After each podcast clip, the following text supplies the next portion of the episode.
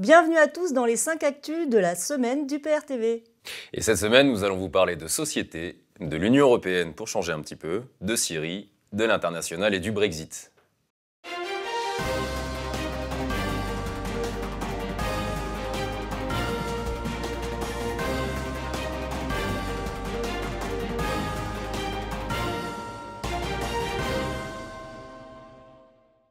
De théâtre, un député suppléant de La République en marche a été arrêté en août dernier dans une affaire de trafic international de drogue.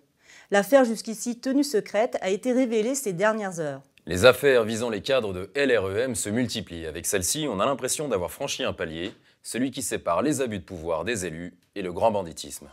Le film Au nom de la terre, dans lequel Guillaume Canet tient le rôle principal, a pour but d'alerter sur le monde paysan. Depuis sa sortie il y a un mois, le long métrage connaît un succès en salle auquel personne ne s'attendait. Les Français tiennent à leur modèle agricole, qui pourtant est en train de s'effondrer.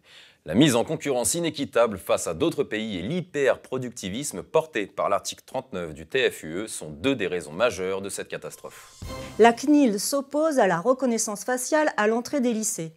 Elle a en effet indiqué mardi qu'elle s'opposait à la mise en place d'un système de reconnaissance faciale que souhaitent expérimenter deux lycées à Nice et à Marseille. La reconnaissance faciale appartient à ce monde du tout sécuritaire que l'on voudrait nous imposer. Avec la généralisation des caméras, le regroupement des données personnelles et qui sait, le puçage humain à venir, voilà un monde qui veut aller au-delà de ce qu'avait imaginé George Orwell dans 1984. Nous passons à présent à l'incendie de Lubrizol. Pour Macron, il n'y a pas eu de défaillance des services de l'État. Le président de la République s'est rendu mercredi soir à Rouen. L'inquiétude reste forte sur place concernant l'impact sanitaire et environnemental de la catastrophe du 26 septembre.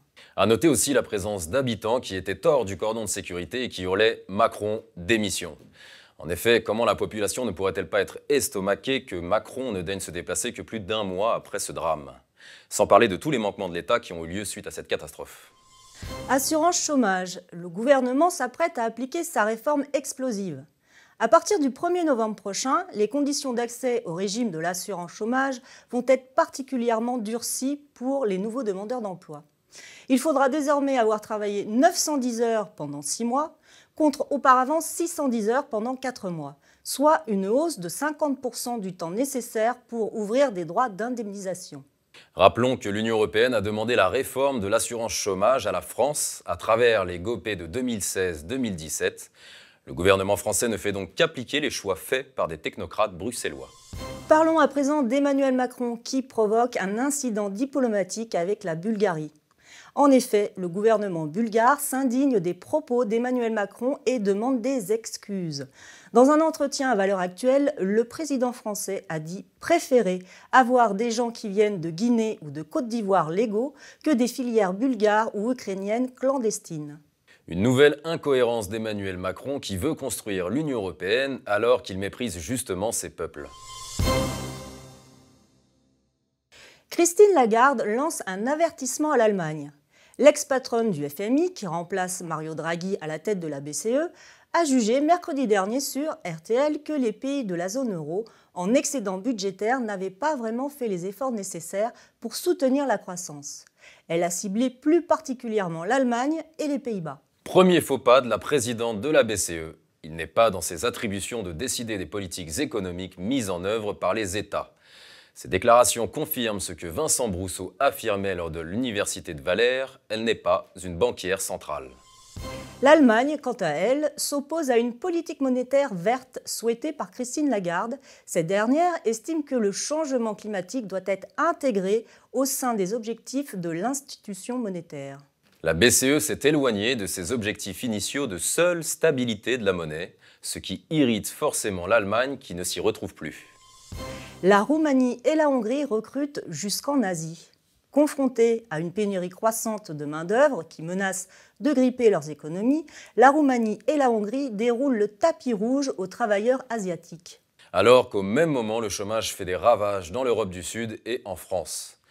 L'Union européenne n'est-elle pas prévue pour faire le poids face à l'Asie ou aux États-Unis? Où en sont les promesses de plein emploi et de solidarité entre les peuples? L'effondrement électoral des partis gouvernementaux européistes se poursuit en Allemagne. Les partis gouvernementaux perdent du terrain face à des formations radicales. Cette évolution qui rappelle les années 1920 est lourde de menaces. François Asselineau a d'ailleurs réagi à cette évolution et vous pouvez retrouver son intervention sur UPR TV. Le Danemark autorise la construction de Nord Stream 2. Pour ses détracteurs européens ainsi que les États-Unis, l'achèvement du gazoduc va accroître la dépendance des Européens au gaz russe. Fidèle allié des États-Unis, l'Allemagne sait toujours prendre quelques libertés quand il s'agit de préserver ses intérêts. Or, Merkel sait bien que l'économie allemande dépend de l'approvisionnement énergétique russe. Elle a donc tout fait pour aider à la réalisation de ce gazoduc, qui fait partie de la stratégie gazière de Poutine. Après avoir longtemps hésité à cause d'intenses pressions, le Danemark a habilement tiré avantage de cette situation. Nous ouvrons maintenant une page sur la Syrie où des combats ont opposé directement les armées turques et syriennes pour la première fois depuis l'arrivée des soldats de Damas dans le nord du pays. Le traité de l'OTAN stipule que si l'un de ses membres est attaqué, les autres membres doivent lui porter secours. Pour que la Turquie se sente agressée, il suffirait qu'un incident opportun ait lieu, comme par exemple des soldats syriens franchissant accidentellement la frontière. Ainsi, la France, en tant que membre de l'OTAN, serait bien obligée de suivre l'escalade conformément au traité. Ce serait en plus une nouvelle occasion pour l'oligarchie euro-atlantiste d'espérer renverser Bachar al-Assad. Parlons à présent de la stratégie américaine qui est derrière la mort du calife. Le chef de Daesh, al-Baghdadi, a été tué par un commando états-unien. Il était près d'une base militaire turque en Syrie. Le président Trump veut redorer son blason après avoir lâché les Kurdes et prendre la main sur l'or noir du nord-est. Al-Baghdadi, autoproclamé successeur du prophète, avait déjà été annoncé mort plusieurs fois. Derrière cette annonce, les États-Unis massent des troupes au sud de la Syrie sous prétexte de protéger les puits de pétrole. Il s'agit d'empêcher la reconstitution de l'arc chiite entre l'Iran et le Liban, ce qui fut le véritable motif de la guerre de Syrie. Le président chilien remplace un tiers de ses ministres pour tenter d'apaiser la crise sociale. Cela concerne notamment les ministres de l'Intérieur, de l'économie et des finances. Mise en difficulté par l'immense pression populaire et critiqué pour sa répression brutale, le président Piñera tente une diversion tactique par ce remaniement où quelques ministres jouent l'habituel rôle de fusible. Excédé par 50 ans de néolibéralisme, le peuple chilien ne se satisfera probablement pas de ces mesures cosmétiques. Afghanistan à présent, où des milices soutenues par la CIA tuent en toute impunité.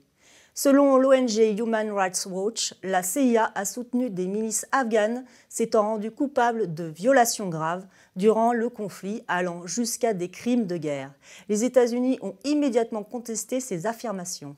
Il faut comprendre qu'à travers l'appartenance de la France à l'OTAN, les Français se rendent complices de ces crimes. Passons à l'Argentine où le péroniste Alberto Fernandez remporte la présidentielle dès le premier tour. À 80% de bulletins dépouillés, il obtenait 47,45% des voix contre 41,11% pour son concurrent. Le président sortant, Maurizio Macri, achève son mandat au milieu de la pire crise économique que l'Argentine ait vécue depuis 2001. Et passons maintenant à la bonne nouvelle de la semaine qui concerne le Brexit. En effet, pour sortir de l'impasse, le Royaume-Uni convoque des législatives anticipées. Ces élections réclamées par Boris Johnson ont été acceptées par les députés britanniques et le scrutin sera organisé le 12 décembre. Boris Johnson ayant habilement manœuvré, les travaillistes ont dû s'incliner et accepter des élections anticipées. Si rien ne permet d'anticiper les résultats, cela devrait enfin permettre de lever le blocage permanent des parlementaires européistes sur le Brexit. Voilà, c'est tout pour cette édition et nous vous disons à très bientôt pour une nouvelle vidéo. Et d'ici là, n'hésitez pas à réagir à toutes ces nouvelles dans les commentaires.